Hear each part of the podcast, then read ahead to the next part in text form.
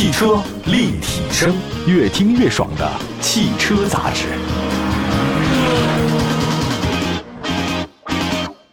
各位好，欢迎大家关注本期的节目，这里是汽车立体声。我们的节目呢，在全国两百多个城市呢落地播出，线上线下节目都很多，欢迎大家随时的关注啊。时间我一看啊，已到了这个年底，这一年过得也太快了。别说这一年，我觉得这三年以来啊，就好像是昨天才发生的事儿一样啊。当然，这个到年底啊，车企发新车的热情丝毫不会减弱。吉利和广汽传祺呢，都在近期推了一些新的车型。那吉利呢，是带来了全新一代紧凑的 SUV 博越 L。那么广汽传祺呢？呃，是现有基础上进行了一个补强，就是新增了一个车型，就混动的啊。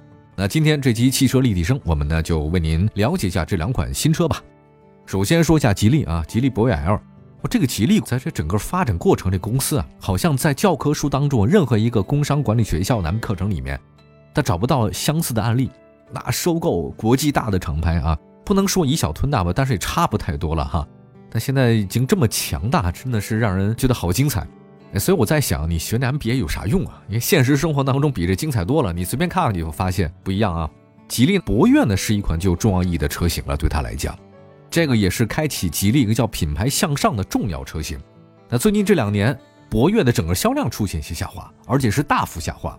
今年前九个月，我看一下数据啊，博越的总交强险数量只有七万两千多辆，好像不少，但是呢，跟去年相比是下跌了将近百分之四十。你说博越的下滑是什么原因呢？呃，有人说应该是市场需求变化了，还有人说呢是对手实力变强了，啊，甚至还有人说是自家打架，星越 L 分走了这个博越的份额。你说哪个对呢？其实都对。那从目前紧凑 SUV 市场的走势来看，新能源那绝对是市场的宠儿啊。那特别是插电混动车型，这车型真的是有魅力哈。你说纯电动低使用成本，花钱不多。同时呢，燃油经济性也不错哈，还可以加油，所以插混车型抢了不少燃油车的份额。我看了一下交强险的数据，今年前九个月，咱说那个比亚迪宋吧，啊，宋 Plus 插混车型总交强险数量是多少呢？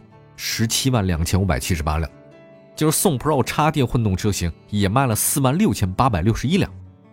现在啊，真的是市场整个变化了啊！以前大家都知道长城啊，那是 SUV 得天下呀，那现在吉利啊、长城什么的。也开始发力新能源了，其实长城啊步伐稍微慢了一点点啊，尽管呢现在拼命的发展。那你看哈弗 H 六已经推出了插混，还有混动，刚刚上市的博越 L 也增加了混动车型，这都是大势所趋。有的时候就形势比人强，讲的就是这事儿，胳膊拧不过大腿啊，市场永远是对的。那刚刚上市的吉利博越 L 基于的是 CMA 平台打造，它外观还是吉利家族化的设计，就是前格栅呢大了，内部呢是点阵式的设计。大灯呢进了格栅里面，这个 LED 日间行车灯啊，发光 logo 啊，所以整个车身前面的话呢，科技感更强一些。车身侧面是双色车身，呃，腰部的话呢往上翘一点，配了一个悬浮式车顶。那这个车尾呢是贯穿式的尾灯。那内饰部分的博越 L 呢是全液晶仪表盘搭配的四辐式多功能方向盘，中央显示呢设计了一块这个十三点二英寸的悬浮式纵向布局的曲面触摸的这个屏幕。同时啊，它里面有一个吉利银河的 OS Air 版。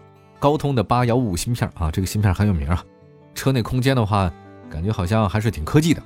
那动力方面呢，博越 L 呢有 1.5T、2.0T 两款燃油车和 1.5T 混动可以选。1.5T 发动机的最大功率133千瓦，最大扭矩290牛米。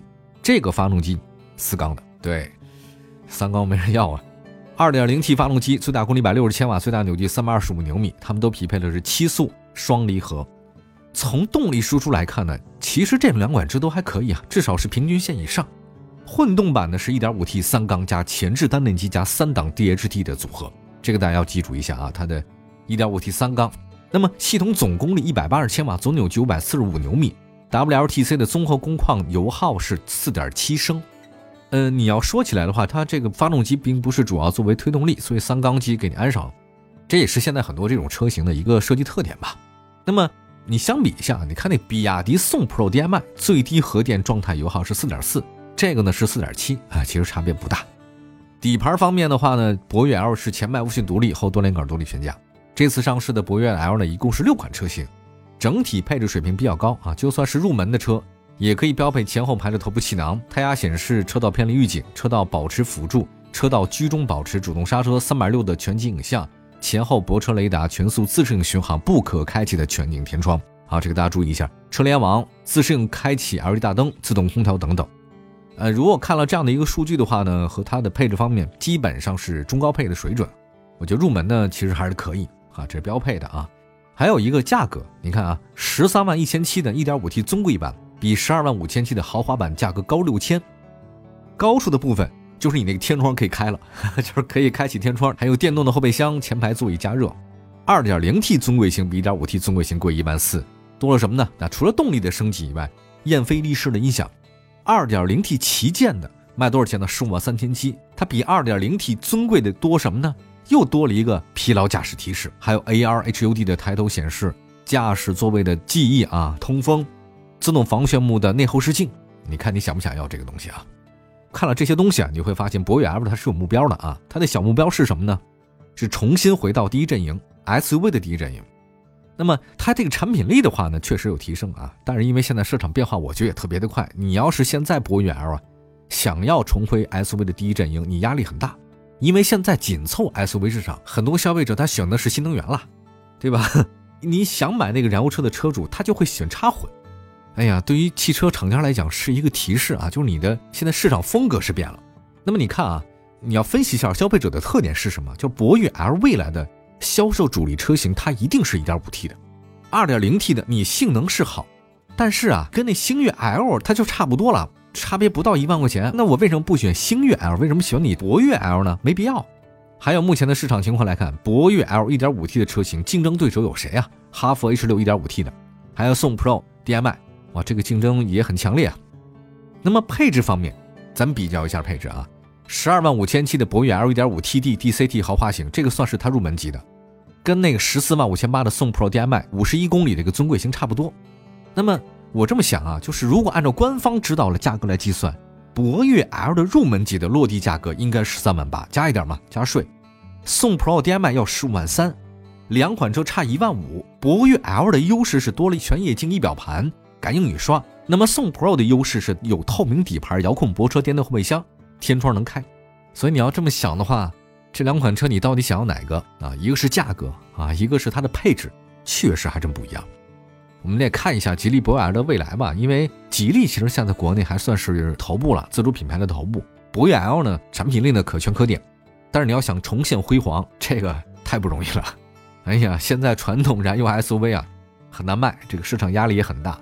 这种压力呢，我觉得不只是竞争对手，真的就是消灭你的一定不是跟你很像的啊！我消灭你跟你无关。大家想起《三体》这句话来吧。好吧，休息一下，一会儿呢再看传奇影豹的混动版车型，马上回来。汽车立体声，欢迎大家，这里是汽车立体声。今天我们在节目当中跟大家分享最近的两款新车啊，年底了，汽车厂家不休息啊，勤奋很重要啊。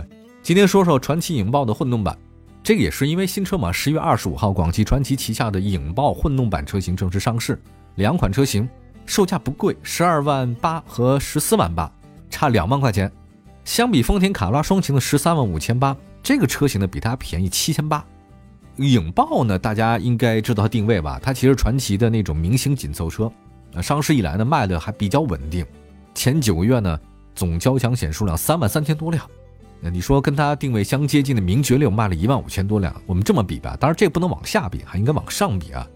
市场里面它的竞争对手也不少。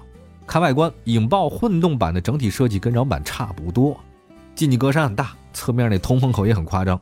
大灯组内部是纵向 LED 的光源，车身侧面是腰线贯穿到车尾部，车门边框、外后视镜、侧裙装饰条都是黑色涂装，比较酷。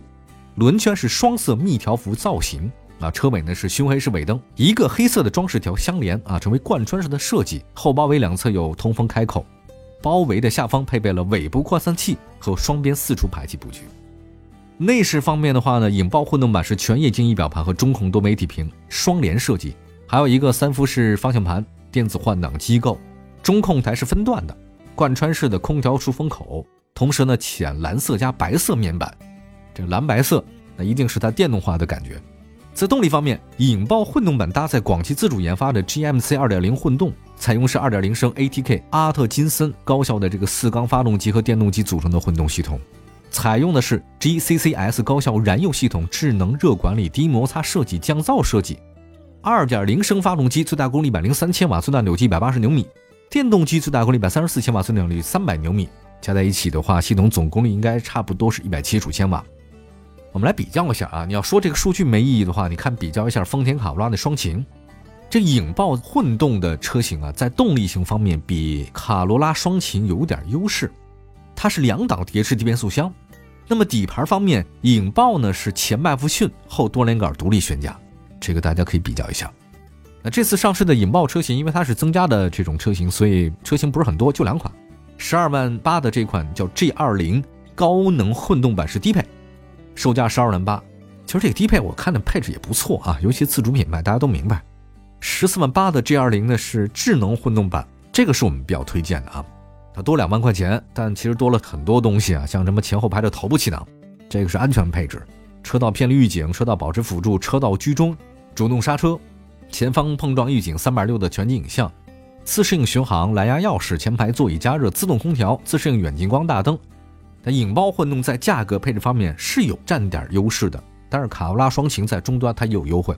我记得前段时间还做过丰田很多节目嘛，他们现在开始呢，就是用增加配置或降低售价开始主打这个市场，因为丰田觉得在新能源这个中国市场，他们觉得好像稍微有点落伍，所以开始也发力了。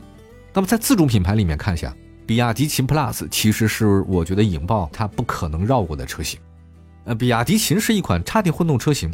在使用方面，我觉得优势也很强，性能也不俗，而且我觉得比亚迪在新能源市场的认可度特别高。